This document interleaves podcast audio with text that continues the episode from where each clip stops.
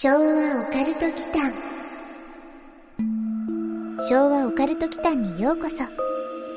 ここは昭和世代のおっさん二人が令和の今実話怪談や都市伝説オカルトスポットについて異なる立場に分かれてゆるーくディベートするチャンネルです。どうぞごゆっくり。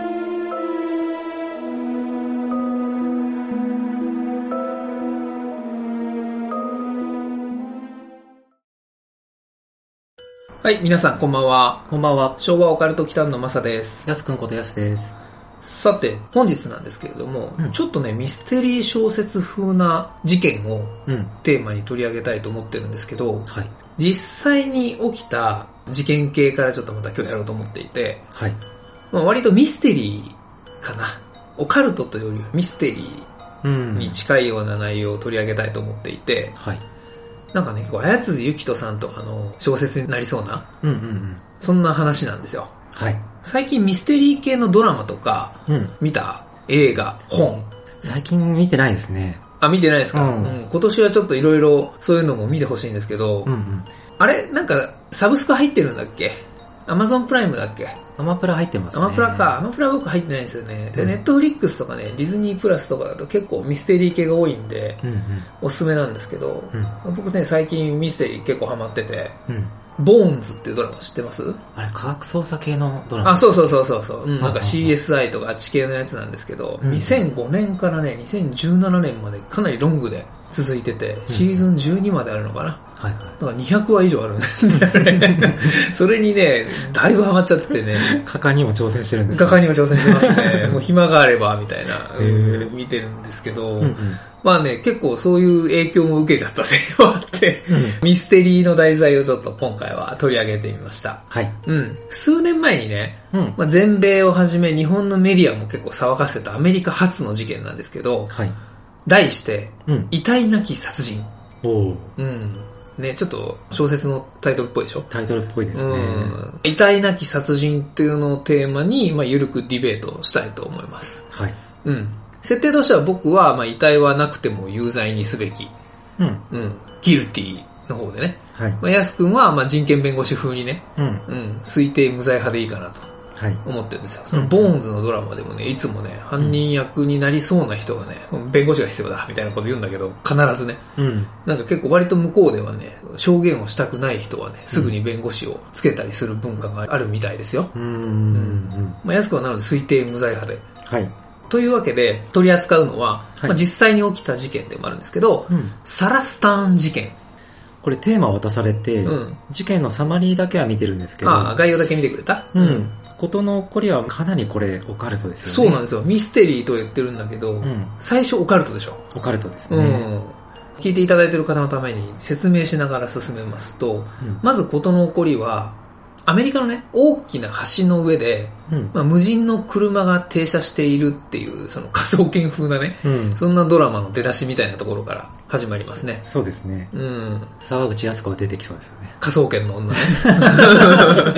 そうですね。まあ、ホラゲー的にはね、うんまあ、あの、僕はどっちかっていうと、ホラゲー風風なんですよね。仮想研よりは。アラン・ウェイクっていうゲームもそんな雰囲気があるんですけどね。へ昭和オカルト祈間まずはね、その起こりからじゃあ解説しますね。ーはい。2016年。比較的最近うん。うん。アメリカはね、ニュージャージー州のネプチューンシティっていう田舎町。で起こりました。深夜に橋の上に放置された1台の車が、まあ、さっきも言ったけどね、うん、見つかるんですね。うん。で、中には誰も乗っておらず、場所が場所ゆえに、橋から身投げした可能性っていうのがまず浮上するんですよ。ディベート設定としては、はい遺体が見つからないと無罪ってことだから、うんまあ討論には入れない感じかな。あ、もしかして、あの、うんうんずっと見つからないのか、これ。まあ、多分ね。うん。多分ね、っていうか僕は知ってるんだけど、まあ、遺体なき殺人って言ってるから。いや、まあまあ続けましょう。うんはい。うん。なるほど、なるほど。うんいや、車はそのサラスターンさんの持ち物だったのかな？そうですね。うん、その通りですね。まあ最初の、まず、あの、安くんの指摘から回答すると、法廷パートに入らないと多分討論はできないんですよ。うん、うん。なので、、何が起きたのかっていうのを、まずはちょっと解説していきつつっていう感じになるかな。はい。うん。で、車？車、あ、車ね、その通りです。サラ・スターンさんのものでした。ああ、はい。うん。でね、サラ・スターンさんはね、年齢が19歳。うん。当時ね。うんうん。で、ピザ屋で働いてたそうです。アルバイトかな。うん。警察はね、その足で、まず、サラの自宅に駆けつけるんですよ。車を見つけて。うん。まあ、中開けたら多分いろいろ本人を、身元をね、示すものがあったと思うんですよね。まあ普通車の中ってあるじゃん、うん そういうのが。そうだねだか。らそれを見つけて、多分サラさん自宅にまず駆けつけるんですよ。うん。うん。けどね、誰もいなかったんですって。ああ、自宅に？自宅に。ご家族とかはいなかったの？うん。一人暮らしだったってことかな。まあ、その、まあ、アメリカだとね、19歳で一人暮らしとかって普通にあり得るけどね。うんただ、このサラさんに関しては一人暮らしではなかったんですよ。ここもね、ちょっと後々ややこしくなるポイントなんですけあ、ど、はい。うん。父親がね、いるんですよ。うん。うん。だからまあ、実質二人暮らしかな。うん。う。うんん。で、この日はね、でもお父さんがね、たまたまフロリダに旅行に出ていなかったそうです。なんかね、、アメリカの事件ってね、こういうの多くって、うん。行方不明とか失踪事件とかあった時に、はい。なんか一番怪しい人がね、うんフロリダに行ってるんですよ。フロリダに、そう大体、大体フロリダに行ってるんですよえ、ね。地名指定なんだ、フロリダ。いや、結構よくあるんですよ、本当に。うんいえ。ろいろちょっと調べていく過程で、うんフロリダにいて、なんか証言ができなかったとか他のやつを見たんだよ。何があるのかなって思ったらね、自分もね、フロリダ取材に行ったことがあるんで知ってるんですけど、はディズニーっすね。い。なるほど。うん。ああ観光地なんだね。観光地だね。うんまあまあ、ディズニーワールドがあるからね。うーん。ディズニーに本当に行ってるパターンがね、多分多いと思う。なるほど。ただ、この父親に関してはどうだろうな、一人だから。そうだよね。ちょっとわかんないんだけどね。別件かもしれないね。そうそう、ちょっと話を戻しますね。うで、まあ、このお父さんもフロリダに旅行に出ていたんですよ。ん。うん。うん。で、母親はね、まあ残念ながらこの3年前、事件が起きる3年前に癌で他界してたそうなんですね。ああ。なので、まあさっき言った通り、実質2人暮らし。うん。うん。で、この日はフロリダに旅行に行っていたので、サラさん一人だったってことですね。うんう。ん。現時点ではサラが一人になったことを知っていた人物の犯行が濃厚だけどね。ああ、パパじゃなくて？うん。まあ確かにそうだよね。例えば同じピザ屋でうんうんうんうん。仲の良かった店員とか。おーおーすごいね。はたまた恋人うんうんうんでも、この間のギャビーさんとブライアンさんみたいにうん。うん。分かりやすすぎるっていう懸念があります。まああれはもう二人で行動してたからね。うん。うん、けど大体こういうのって、なんか、あの半径が100メートルとか言うじゃない？恋愛も一緒だけどさ。うん。うん。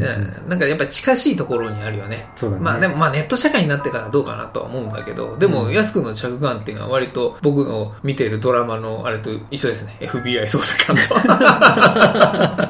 まあ大体でもそうだよね。うん普通そうなんですよ。そうですよね。うん。まあ一番近いところがやっぱ追わないといけないからね。うん。うん。まあでも、犯行自体がね、うん。そもそも行われたのだろうかっていうね。うんうん。まあ、つどつどテーマのね、今回のタイトルを思い出してほしいんですけどね。はい。うん、まあ別につどつど言う必要はないんだけども、要はそういうことなんですよ。うん。このサラさんのね、失踪に関しては、やっぱり小さなね、これ町だったんですよ。5000人規模ぐらいの田舎町だそうで、うん。まあそんなところで19歳の女の子が失踪すると大騒ぎになるじゃないですか。なりますね。で、捜索活動もやっぱり大掛かりなものが開始されるわけですよ。はい。で、フロリダのね、ディズニーに遊びに行ってた父親もね、うん。急遽旅行から戻ってきて、うん。もちろんその捜索隊に加わるんですけどね、はい。それでもやっぱ見つかんないみたいなんですよ。うんん。見つかんないんだ。見つからなかった。ううんん。っていうことですね。テーマ的になんだけど、うん。遺体が見つかってないオチだもんね。ね今、これね今言うか。うん、そうなんだよ。まあ、タイタイタイタイトルをっていうのはそういう意味。うん。まあ、探す努力はめっちゃしたっていうことは分かったんですけど、まあね、失踪してるからね。うんうん。でも橋に車があったってことなら、うん。カモフラージュというよりは、まあ自殺か落とされたって考える方が自然ですよね。まあ、その二択だよね。うん。ど、まあ、普通に考えると。それ、あれだよね。自殺か他殺かって話だよね。うん。そう。うん。だ警察も当初は、その自殺をね、考えていたみたいなんですよ。まあ、そりゃそうだよね。んんそうですよね。うん。で、一応ね、その後警察の調べで失踪直前の行動が明らかになったんですね。当日、うん。14時53分。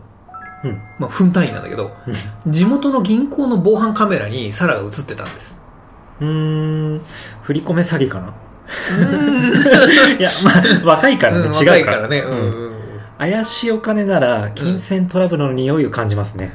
ああ、そのお金の出所がみたいな。うんまあ、振り込めって言ってんのか、落としてんのかわかんないけどね。安く今、普通にあれでしょ、あの、銀行の防犯カメラに反応したでしょ。反応した。まあ、日本的な発想だよね。うん。まず振り込め詐欺行くよね、やっぱね。うんうんちょっとね、違和感があるんですけど、うん母親がね、うんサラのために残した現金っていうのがあったそうなんですよ。まあ、亡くなった時にね。で、その現金が大体日本円にして約290万円ほどあったそうですね。まあ、300万ぐらいだよね。はいはで、それをこの銀行の、まあ、ここ違和感のちょっとポイントなんですけど、貸金庫にね、い。預けていたそうなんですよ。へえ。うん。で、それを失踪当日に75万円ほど持ち出した、その時の姿が防犯カメラに映っていたっていうことなんですよね。その違和感わかりますねあ、。わかる？分かってくれる、うん貸金庫に現金ってあんまりそういう手段聞かないよね。そうそうそうそう、うんそうなんですよ。そこ。そこだよね。うんしかも2016年で最近だし、うん、割と最近ですね。アメリカではなんか税制的な問題でなんかそういうのあるんですかね？ああ、その定期預金とか普通口座とかそういう話で、そうそうそう。貸金庫に預けてると利率がみたいな。うん、そう。絶対上がんないよね。わかんないよね。だって向こうは逆にさ、投資社会だから、うん投資に回せないと絶対利率もありもつかないでしょ。やっぱりそうですそうよね。、と思うんですよ。あまり詳しくないんですけどね。うんうんまあね、どうなんでしょうね。うん。でもね、現金を自分の口座に振り込んだり、うん。自分の口座から現金化する分にはね、うん。そのアメリカもさっき言ってたその普通というかね、同じだと思うんですよ。ですよね。うん。であえてね、貸金庫である意味がちょっとわからないんですよね。うんまあしかも向こうはほら、あの、さっきも言ったけど、そういうタンス預金的な文化をさ、嫌う傾向があるじゃないですか。うん、ですよね。うん。貸金庫の方が厳重だし、まあ、アリバイになるよね。あアリバイね？うん。ああ、なるほどね。うん。なんかオチをいきなりひん曲げるけど、うんうん。自殺偽装の可能性とかも？ああ、なるほど。あ、でも、それなら、後々使うことになる全金額を持ち出す。そうだねあうん。あ。なんで貸金庫だったんだろ不思議だよね。う。うん。自殺偽装か。なるほどね。つまり、生きてるってことね。うん。うん、これオチいきなり変わるよね。まあでも、まあそこを一旦ちょっと置いといて、一応続けますね。はい。その後、普段の車で自宅に戻る姿っていうのが近所の防犯カメラが捉えてたんですよ。うん。だからまあ、銀行でお金を下ろして自宅に帰るまではその行動が映っていたってことだよね。そうだね。で、うんさら、にその後に深夜23時45分、うん。まあ、日付が変わる前に再び車で家から出たことが確認されたんですね。うーん。まあこれはね、さっきのやすくんのおっしゃっていた可能性を考慮すると、うん。そもそも運転していたのがうん。サラ本人だったのかっていう謎はちょっと残るんですよ。夜のね、防犯カメラが品質にもよるんだけどね、うん。車種ぐらいしかもし分からなかったら運転手まで分かんないじゃそうだね。ない。うん。っていう前提なんですけどね。ううんん。でさ、うん。そろそろ犯人出てくるでしょ？あ、流れ的に？うん。わかりました。あの、満を持して。うん。うん、お待たせしました。はい。ここで登場するのが、うん。犯人です。うん。う ん属性的にはね、あんまりね、犯人としてはね、なり得ない。えーサラの。ね、幼馴染である男性。ほ名前をね、リアム君って言うんですよ。はい。うん。まあ、失踪なのか事件なのか自殺なのか謎が謎を呼ぶね、うん。この事件の、ひとまず犯人とされた人です。ひとまずね。うん。幼馴染属性は基本的にミステリーの世界ではどういう扱いなんですかね、あミステリーのその小説とかドラマの。あそうそうそううん一。般的に。それはね、主人公にね、さりげなく多分重要なヒントを与える役だよね。うん。具体名を申し上げると、みゆきとかさ、あ ランとかね、あ、わかり 空手が強かったりとかね。うん。うん、でもね、それはね、相方が名探偵でなきゃいけないんですよ。どっちかというとね。そうだね。うんだからね、まあその幼馴染がね、犯行を犯すっていうのはやっぱあんまなくって、うん。疑われるけれども実は違ったみたいなパターンが多いんですよ。なるほどね。登場する場合においてもね。うん。恋人がいるなら、まずそこを疑われるしね。まあそうだよね。ううんん。でもアメリカにおける恋人とうんか、うん。幼馴染とうんうんか、うん。日本人である我々が想像するのと結構違うよね、きっと。あ、全然違うね。うんドラマとか見てるとそうだよね。うんうん。もっとオープンっていうか、うん軽いノリっていうのかな。うんうん。なんでこう、線引きが難しいですよ。難しいよね、うんなんか職場恋愛とかもそうだけどさうん。くっついたり別れたり本当繰り返してるもんね 離婚率もなんかすごいんでしょ？みたいですね。あっちはね、なんかやっぱり我々の考えが及ばない部分はあるよね、うん確かにそれはありますねこのサラさんとリアム君がはい。どういう関係だったのかはちょっと想像が難しいですよね、うんそのヤス君の今の指摘を元にするとうんうん。僕らが考える幼馴染とやっぱ全然違う気がする違う気がしますね。うんあれでしょ昭和的な幼馴染ってやっぱあれでしょ？家が隣同士とかさそう。あの部屋の窓を開けるとその相手方の部屋が見えてみたいなやつでしょ？そうそうそう ああなんか甘酸っぱいね。うんまあ僕、団地だったからそういうのなかったんだけど。うん、まあ僕はスラム街だったからね。埼玉のスラム街に住んでたからそういう、なんか心躍るようなあれはなかったんですけど、はい。まあ僕も一緒だからね。そう、まあそうだね。そうだね。うん、まあそのリアム君のうんサイコなポイントとしてね、サイコパスなポイントとしてね、最高ポイント、うん来ましたね。はい。まあ僕らの感覚からすると、うん。まずね、サラのね、父親さっき言ったじゃない、フロリダに遊びに行ってた、はい当日ね、うん。サラのね、このパパが犯人かもしれないんですよっていう説を、うん。警察にね、うん解くのよ。リアム君が？リアム君が。投資に失敗したことで、うん金銭面で悩みを抱えていたみたいなことをリアム君が警察に話すんですよ。へえ。そこに、そのサラの母親が残した内緒の、まあさっきあの貸金庫の話が出てきたでしょ？はい。あの、290万円のね、うん遺産の話を結びつけたわけですよ。ああ、サイコパス、サ。うんなんかそういう警察の事情聴取とか、うんうんうん。テレビのインタビューとかでやけに饒舌な人とかいるじゃないですか。はいはい、いますね。ううんん。何々が怪しい的な発言する人って、こう日本人でも犯人であることがありますよね。あ、今、やすくんが言ったのあれだよね。実際の事件だよね。そうそうそうそう。うん、うんありましたね。うん。うん江東区マンション神隠し殺人事件の、あの犯人とかでしょ、うん。H さんとかでしょ？そうです。あ、そうですね。そんなパターンありますよね。ありますよね。うん。一応ね、この事件の続きを語りますと、はい。サラさんうん。は、まあ、そのパパとの関係に悩んでたかわかんないけど、リアム君が言う限りね。カナダに逃亡するための資金として75万円を下ろしたんじゃないんですかね、みたいな話を展開したらしいんですよ。うん。その警察に対してね。なるほど。うん。なんか、ちょっとサイコミを感じる。うんサイコミっていうのかな。サイコミが深いっていうのか わかりみが深い的な。な。うん。で、さらにね、これもう一人ね、登場するね、幼馴染がいるんですよ。うん。これまた男性。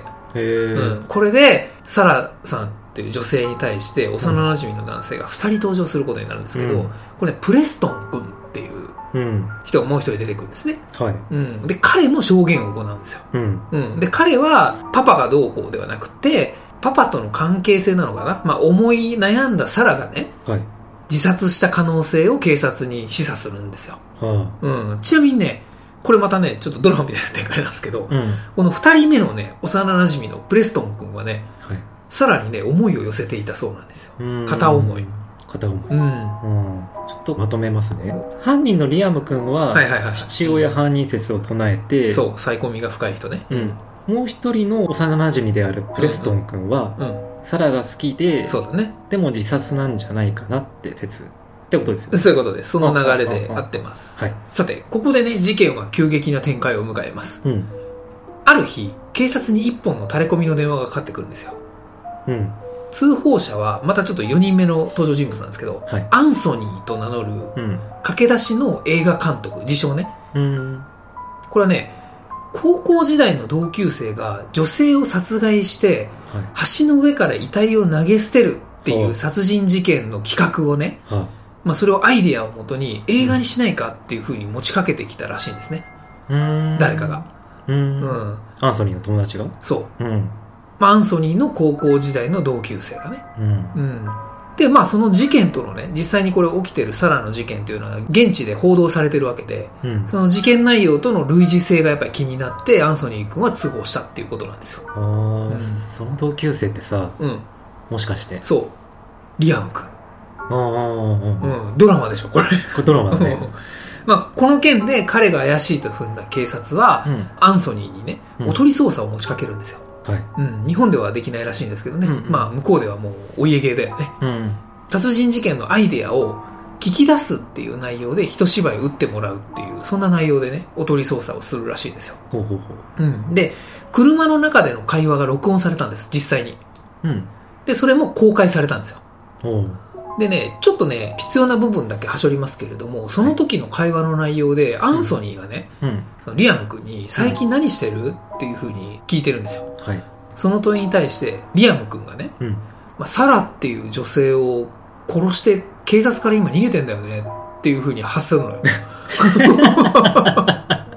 決定的っていうかさ、もう笑うよね、これね。うん これ自白だよね。自白だね。うん 同級生にそんなこと打ち明けるのもちょっとね、個人的に違和感を感じるんですけど、ね。そうなんだよね。ちょっとね、違和感が多いんだよね、この事件。うんドラマとかだと、うん。うんそれってアンソニーの死亡フラグ成立ですよね。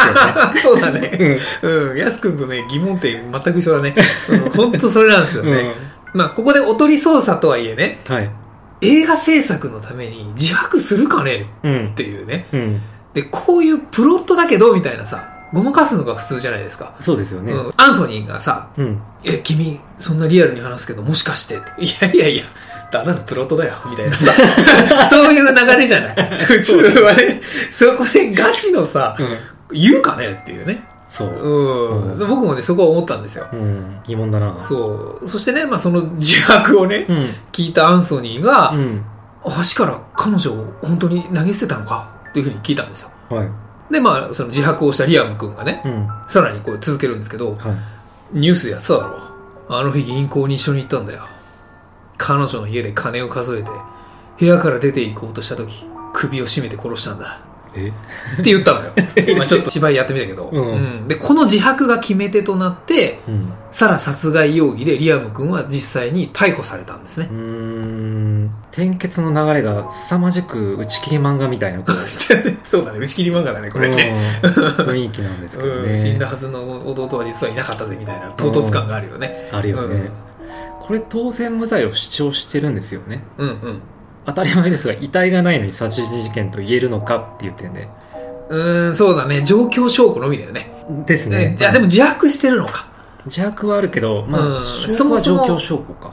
証拠っていうのがね、うん。自白ってわかんないんだけど、まあうんそもそも物的証拠がないってないう、その問題以前に遺体がないうんん。ですよ。はい。タイトルをね、やっぱりここでもう一回振り返ってほしいんですけど、遺体なき殺人だから。はい。うん、遺体がないんですよ。日本だとね、これ事件化されるかどうかも怪しいですよ。うん。うん。うん。一応、その証言内容と防犯ビデオの時間は一致していたっぽいんですけどね。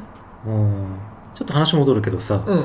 リアム君はさ、うんうんうん映画のアイデアを話してるに過ぎないって言えば、こう、主張としては通りますよね。あ、でもね、実際これ弁護側がそう主張してるんですよ。あ、してるんだ。うん、してる。映画のアイデアを話してるだけですよ。まあ、さっき僕が言ってたね。うん。うん。そうだよね。うん。実はあの時は別にガチの話はしてないんだよね、みたいな。ううんん。まあ、おとり捜査って知らないわけだから。うん。うん。まあ、遺体がね、なければ、そういう逃げの主張をするしかないわけですよ。そうですよね。うん。実際出ていないわけなんでね。はい。でもね、その映画のアイデアを話すにしては内容が具体的すぎるのと、うん。サラさんとの関係性が近すぎたんだよね。うん。これがもし全くつながりのない第三者なら、はい。アイデアで撮ったかもしれないんですよ。うん。幼馴染だそう。幼馴染だから。うん。幼馴染ゆえに、こう、動機も不鮮明ですよね。不鮮明だね。ううんん。やっぱりその、290万 ?300 万。のお金っうん。てことかなお金。うん。うん。でもまあ、切羽詰まってる人だったらいくらでもね、手軽にね、取れると踏んだ瞬間に犯罪の動機にはなり得ますよね。そこを殺人という手段を用いるのはまあ最後の選択なんだけどね。まあでもこれ、うん実際には有罪になってるんですよね。うん、有罪でね、終身刑が言い渡されてますね。あ決め手はね、そのリアム君の自白のほか、あ。うん。ちらっとさっき登場したもう一人のね、恋する幼馴染のプレストン君 はいはいはい。彼はね、リアム君に電話で呼び出されたらしいんですよ。でね、まあ、これまた3つの違和感なんですけど、うん。遺体遺棄を手伝うように指示されたって言ってるんですよ。え？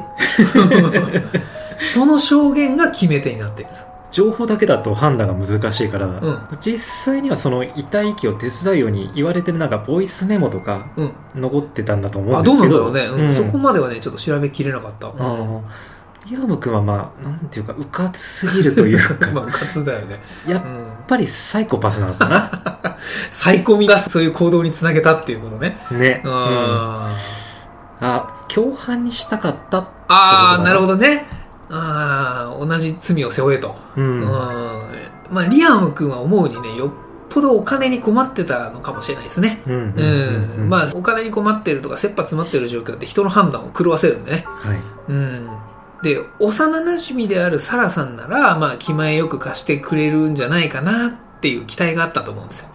と思いきや、、うん。まあ、存外硬かった、みたいな。あ まあ、当然なんですけど。うんうん。まあ、それに腹を立てて言葉巧みに、みたいなね。あ。あ、うんなるほどね。そうか。もしかしたら、この二人付き合ってたのかもね。おサラさんとリアム君が。地上のもつれまで出てくるのか。うん、出てくるね、これね。うん 三人とも幼馴染だからあり得るっちゃあり得るよ。あり得るよね。うん人の女性をめぐって二人の男性が全員幼馴染でっていうとあれ、たタッチの話題は出さなくて今 言おうとしたいやいや、いいっ先に言っちゃう。うんうんタッチの世界観とはね、だいぶかけ離れてるんで、これ。うんうんアウトローな話だからね。確かにね、いろいろこれね、違和感があったりとか、ずさんな事件ではあるんですよ。うん。うん、テレビでやるんだったらこれ3つの違和感みたいに多分テロップが出てくると思うんだけど、そんな感じなんですよね。うんで、そもそもね、車をね、橋に残したままにしているところから発覚してるんですからね、これ。あ、そっか。そ森の中に隠すとかすれば、橋から落ちたことも想定できなくなるのか。う。そうそうそう、そういうことです。うん。有罪側からね、うん。言わせれば、それすらも偽装かもしれない気はするんですけどね。つまり、あの、現在も見つかっていないじゃないですか。はい。うん。で、橋で見つかったから、川に落ちたっていう思い込みで捜査をしていたからであって、うん。本当はね、まあその森の中に埋めたのかもしれないですよね。うん。ミステリーになってきましたね。なってきたね。うんだとしたらリアム君結構賢いよ。賢いよね。うんまあ、でもそれなら自称映画監督の同級生に橋から落とす映画撮らないって持ちかけるそうなんだよ。だからサイコミがやっぱこれ、深いんだよ。深いよね でもね、それもミスリードなんですよ。多分。ああ、うん。実際見つかってないでしょ？だって。見つかってないですね。うん。まあそういう話をすることで、みんなの注意を川に落ちたっていうふうに向かわせるためのね。うん。うん。そういう思い込みに向かわせるためのリアム君のうん。嘘っていうね。まあただ、そのリアム君の誤算は、うん。遺体がないのに有罪になっちゃったね。大誤算。大誤算だね。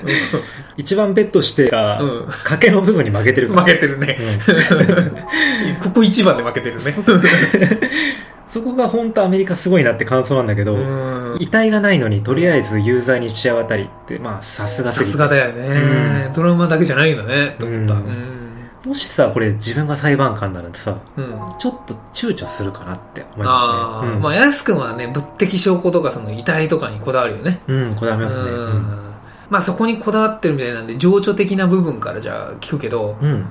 車は例えば後から処分する予定が先にね、発見されちゃったことで、そこまでを事実と仮定するとしましょうよ。うん。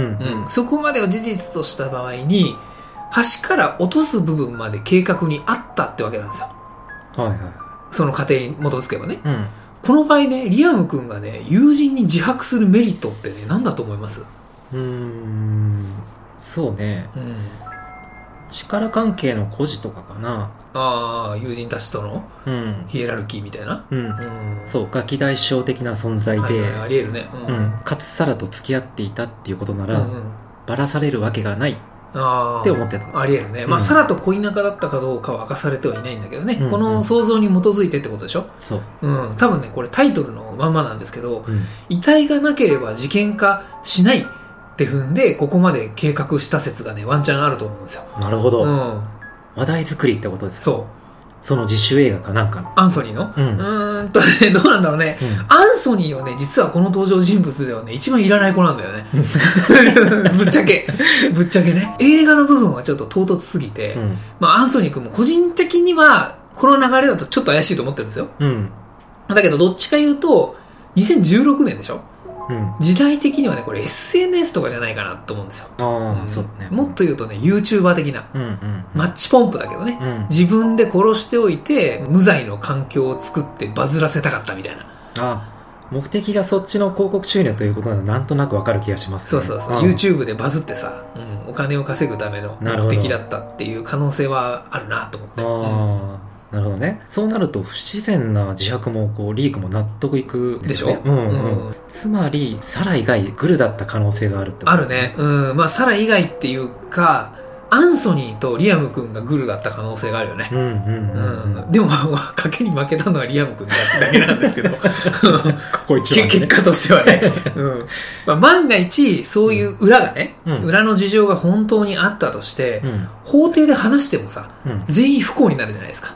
だから黙ってたみたいな。ああ、うん。はい。遺体が見つかればね、まあいろいろ解明することもあるとは思うんですけどね。うん。うん。まあ、その想定だとギルティだな。有罪でしょ？あ疑わしきも強引に罰するアメリカ的な発想がね、うん。日本にも必要なのかもしれないですね。あ、いいこと言いますよね。うん。うんまあ最近のね、治安の悪さを見ているとね、うん。なんかこう、超法規的措置みたいなさ、そういうことがあっても、まあ、あるのかわかんないですけどね。うん裏ではあるのかもしれないですけどね。うん。うん。あってほしいよね。あった方がいいのかもしれないですね。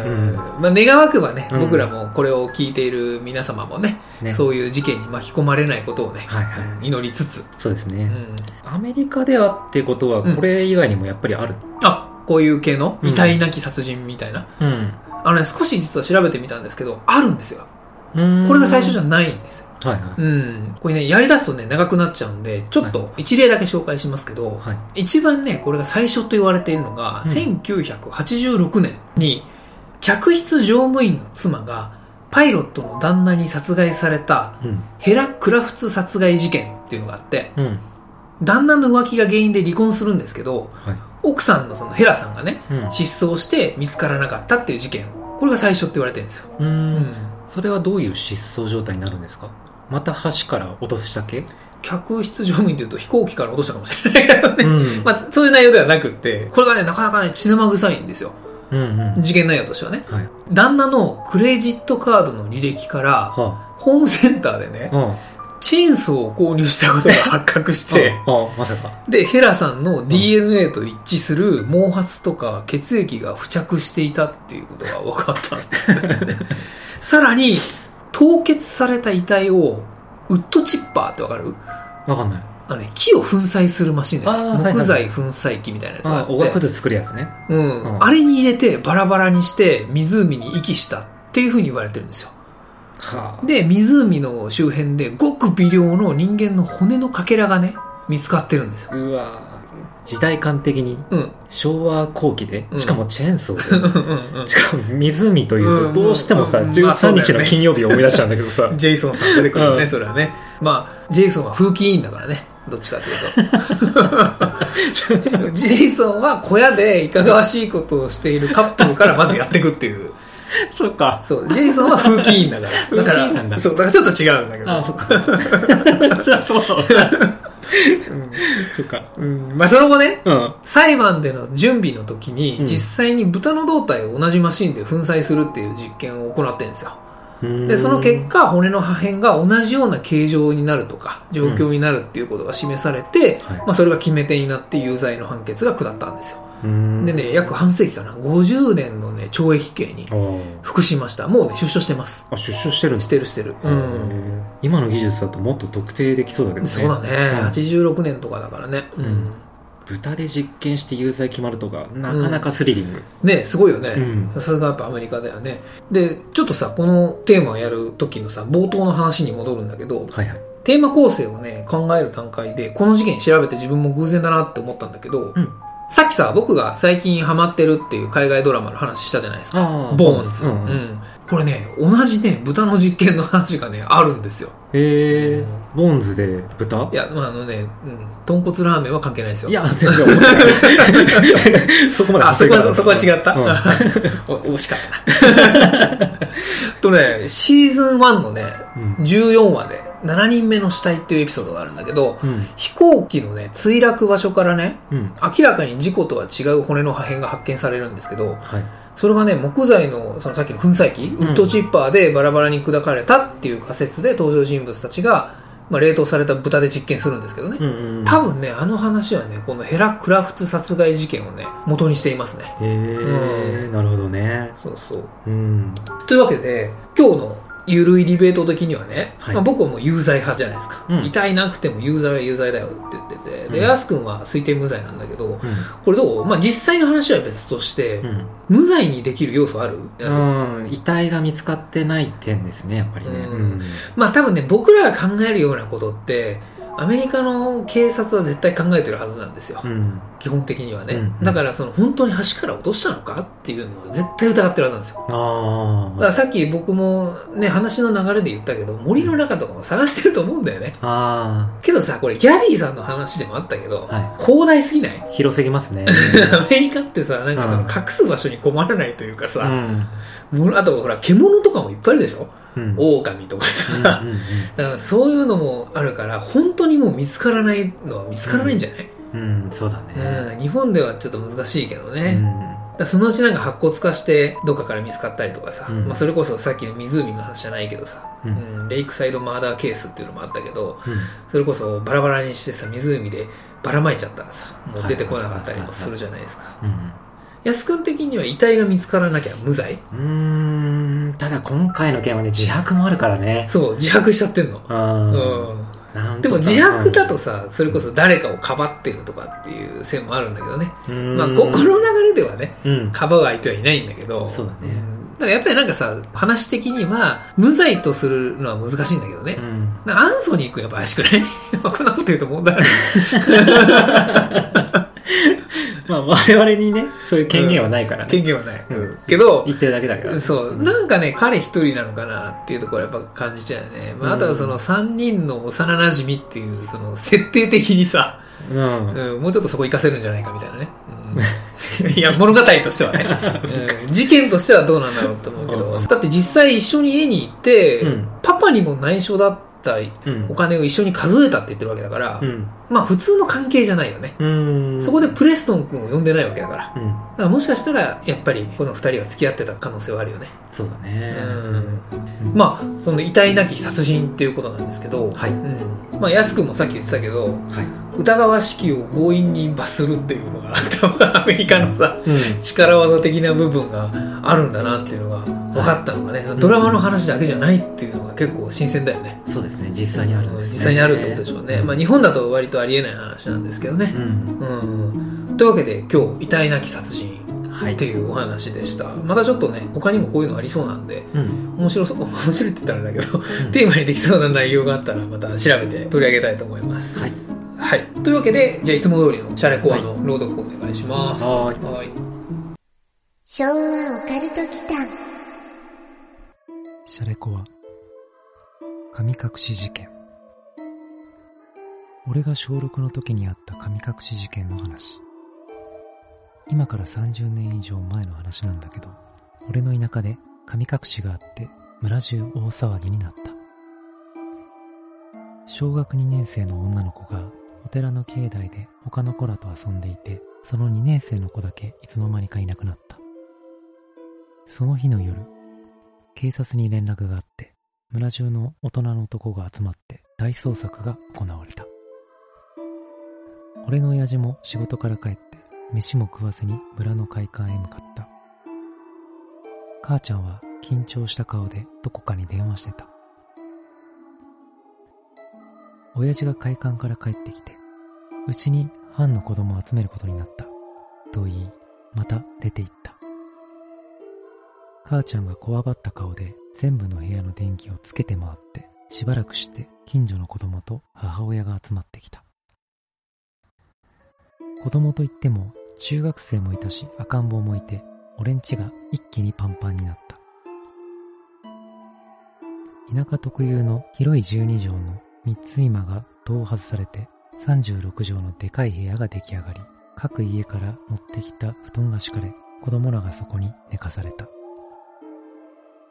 部屋の隅に母親が3人座って子供らを見守っていた。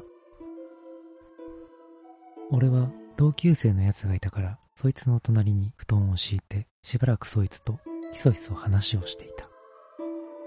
いなくなった子誰なんかな？とか、じいちゃんが神隠しやーって鎌持って家飛び出してん。とか、ひそひそ話だったが、見合ってた近所のばあさんが近寄ってきて、喋らんとけ子供の声はよう通る。って、しゃがれた声で怒鳴られた。その日はなかなか眠れなかったけど、最後には寝た。俺の村には昔から神隠しの言い伝えがある。数十年に一度の周期で何人も子供が一晩でいなくなる。変質者や事故などでは考えられないケースが多い。昔から子供を数軒の家に分散し、集めて見張っていたが、見張りが一瞬目を離した隙に子供の数が半分になったという伝説もあった。また、失踪した子供が見つかる場合もあった。村は山のふもとにあるんだけど、失踪した子供が山の中腹に数人倒れているのが発見されたケースもあった。その日も大人の男は山を捜索していたそうだ。次の日も昼夜捜索されたが、遺留品一つ見つからなかった。幸いというか、その時は、その女の子一人が失踪し、20年経った今も見つかっていない。これはつい最近親父に聞いたんだけど、江戸時代の大飢饉があった時に、たくさんの子供が村でランダムに間引かれ、その後、神隠しが始まったらしい。初めは起きる間隔が短く、失踪する人数も多かったが、だんだん間隔も長くなり、人数も減ってきたらしい。昭和オカルト祈間はい。朗読ありがとうございました。はい。えーっと、これは、村の奇妙な風習系のシャレコアですね。うん。うん。オチの部分についてうん違和感があるんで言いますけど、うん、今日4つ目の違和感だね。4つ目の違和感ですね。江戸時代に大飢饉があって、たくさんの子供がランダムに間引かれたって部分。はいはいはいはい。間引くのは老人からじゃないのかなって。ああ。うば捨てって言葉もあるじゃないうば捨て山とかいうもんね。うん。そこはね、でもね、史実上ね、日本のね、うん。歴史上残念ながらね、その口減らしのための間引きっていうのは、うん子供がね、選ばれることもね、少なくはなかったんですよ。当時ね。うん。まあこれも民族学とかの話になるんですけど、うん。まあその時代だとまだその宗教的な道徳観とかね、うん。仏教教義みたいなのかを学んでないような人たちが多かったんですよ。つまり道徳を知らない人たちが多くって、まあだから農村とかではね、特にそういうのが起こり得たっていうことらしいですよ。なるほどね、教育って大事ですね。大事だねうん。でもこの話は結局女の子うがん。一人神隠しにあって20年経った今も見つかっていないっ言って。なってるけど、ううんん。何かがさらいに来る的な話だよね。まあ子供をね、さらう妖怪みたいな存在っていうのは、調べてみたんですけど、ん隠し神っていう名前でね、一応いるみたいなんですよ。妖怪ではね。うんうんうんただまあシチュエーションがね、夕方に現れて遅くまで遊んでる子供をさらうって書いてあったんで、ちょっと違ううん。かな。うん。うん。まあ海外だとね、ブギーマンっていう都市伝説もあるんですけどね、子供をさらう怪人みたいな。うほうほうほうなんか土着っていうかさ、土着信仰？うん。この地域だけの何かなこう雰囲気がプンプンする話だよね、これは。ああ、ここだけで伝わってるっていうやつね。うん広く知られている妖怪とかじゃなくて、はいはいはい。完全にマイナーのスポット妖怪。ああ、なるほどね。妖怪なのかうん神なのか。ああ、まあ、2ちゃんの怖い話でよくあるパターンのやつだね。うん 前にさ、テーマにしたあの、分け知りじいさんがあったじゃないですか。はい。うん。あの、うかつな若者たちが何かをやらかしてさ、うん。お前たち、あの森に行ってしまったのかって後から言ってくるようなおじさんの話したじゃない？はい。それのおばあさんバージョンみたいなのこれ登場してるよねあ、。してますね。うんできればね、もっと由来とかについて聞いてほしかったですけどね。ああ、確かにねうん。喋らんとけとか注意してる見守りばあさんたちは確実に何か知ってる感じまあ、ですよ。知ってるよね、これねうん。知ってますよ、ね。まあ、得てしてね、それが何であるかは語られないことが多いんですけどね。すね。うん。まあ、この手の田舎のさ、神隠しって、はい。沼とかね、うん。まあ、さっきも出てきたけど、湖ね、うん。落ちてね、亡くなってることがね、割とあるとかないとか言いますよ。うん湖は浮かんでくるんでしょうけど、沼はね、うん。底なし沼とかありそうな雰囲気感じるもんな、このばあさんのセリフ。あ、バーサのセリフからね。そうだね。まあ、あの、さっきのそのシャレコアの話だと、まあ、昔からあるみたいなこと言ってるよね。うん。山の中腹に数人倒れているのが発見されたとか、うん見張っていたのに一瞬の隙に半分になったみたいなの書いてあるじゃないですか。うん。らまあまあ、印象的にはハーメルの笛吹き男みたいな、そんな印象ですね。うんう。ん。じいちゃんが鎌持って飛び出してるのは、うん倒せる存在なのかもしれないね。錯乱してるだけかもしれないけど。うんわからんけどね。山奥に人知れず住んでいる人だけど、うん人であることを捨てた野人とかの可能性野人？なんか単語を久々に聞いたけど、なるほどね。野人の可能性あるね。うん。うん。でもこういう話ってさ、うん。まあ、大体同じように語られるんだけど、はい。次世代へどう繋ぐのかっていうのが不明なパターンがさ、うんうんうん。多くない？なんか多くを語ってくれないからさ、知らないまま進むじゃないねどう、どう伝承してくるみたいなのがあるよね。そこら辺で有名な話で言うと、小鳥箱っていうのがあるんだけど、うん。あれはね、しっかり伝承されてたけどね。うん。お孫さんにね。うん。ううんん。チップをね。うん。文明の発展とともに、ん不思議も自然消滅していくってことなんですかね。ああ、この伝承がなくなってってことね。う。うんん。口伝なのかわかんないけどね。はい。まあ、そういう不思議ってだんだんデジタルに移行していくんじゃないですかね。ほうん。まあ僕らみたいなね。Google タイムラインの回とかバイクシェアみたいな、あんな感じにね。まああれは伝承のしがいがないんだけど。そうそうそう。ここれ、これがその問題のバイクシェアじゃ、みたいな。それはどうなんだろうね。これが電動アシスト自転車じゃ、みたいなね。こう、100年後ぐらいにね。まあないけど。それはそれででもオカルトの進化かもしれないですね。なるほどうね。ん。だからね、神隠しも100年後にはね、うん。分子に分裂したとか、分子。そうそうそう、マーベルのあのアントマンみたいにね、うん極小になって消えたとか、まあ、そういう話になっていくのかもしれないですね。めっちゃ科学的になってる。科学的になっちゃった。あ、でもなんか、オカルトと科学はさ、なんとなく二律背反的なイメージはあるんだけどね。ううんん。まあね、物事の全てが科学で説明できるってわけじゃないからね。うん。ううん。ん。なんか普通にリアルガチ、デカ風に言うとリ、リアルガチ科学者がいるんだけど、うん。あのね、聞いたことあるのよ。そういうスピリチュアルなのって信じるって聞いたことがあって。うん。うん、もう結構前なんだけど、うんそうね、信じてたんだよね。えー意外な反応でさ。うん。うん。マサさん、世の中は科学で解明できないことの方が多いんですよってね、すごいね、マウント取られた。そう。オカルトチャンネルの主がマウント取られた。いやいや、最近の話じゃないんだけど、うん、たまたまね、うん、いや、どういう会話しようかなと思って、うんうんたまたまちょっと振ったら、そういう会話になったのをよく覚えてて、そうそう、だからね、まあその、現場の人たちもそういうふうに思ってるぐらいだし、うん。まあね、これから解明していくこともあるだろうけど、不思議は不思議としてあり続けた方が面白いかなとは思ってますけどね。なるほど。うん。はい。というわけで、今日は、うん、こんなところで。はい。はい、ありがとうございました。ありがとうございました。最後までお聞きくださり、ありがとうございました。チャンネル登録もよろしくお願いしますね。